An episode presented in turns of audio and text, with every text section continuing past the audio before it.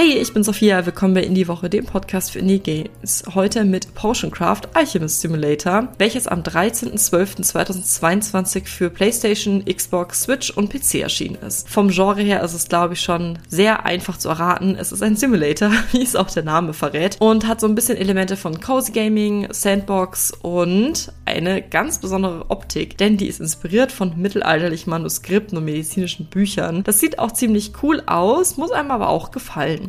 In dem Potioncraft Alchemist Simulator spielen wir einen Alchemisten, der einmal Tränke macht, mit Hilfe einer Alchemiekarte verschiedene Tränke mit verschiedenen Fähigkeiten auch zaubern kann, also herstellen kann. Dann haben wir noch einen weiteren Teil, der genauso wichtig ist wie die Alchemieherstellung, und zwar die Kunden bedienen. Denn jeden Tag kommen Kunden in den Laden, um Lösungen für Probleme zu finden. Zum Beispiel braucht jemand einen Heilkrampf, braucht jemand was, um eine Tür aufzubrechen oder um Gänse einzufangen oder zum Beispiel um Ratten zu vergiften. Und wir können dann entscheiden, was wir ihnen geben und ob wir es ihnen verkaufen. Da kriegen wir natürlich auch Konsequenzen. Das ist total spannend und das gefällt mir auch gut, dass es auch Einfluss hat, wie wir uns entscheiden. Das finde ich ganz cool. Und dann haben wir natürlich auch noch einen Garten, wo wir dann Alchemie-Zutaten finden. Zum Beispiel, da kann man sehr viel für die alchemistischen Tränke nutzen. Blätter, Beeren, Pilze, Blumen, Wurzeln, Früchte, ganz viel. Wir können es entweder im Garten anbauen und dann dort pflücken oder wir können es von reisenden Händlern kaufen. Das ist aber relativ teuer. Da gibt es einen Fun Fact, man kann auch falschen. Also wem das Spaß macht, für den ist das, das super. Ich bin nämlich echt schlecht im Falschen und baue mir das lieber selbst an. Man hat auf jeden Fall viel zu tun und kann, wie gesagt, auch ein bisschen mitentscheiden, wie so die Zukunft der Stadt aussieht, aber da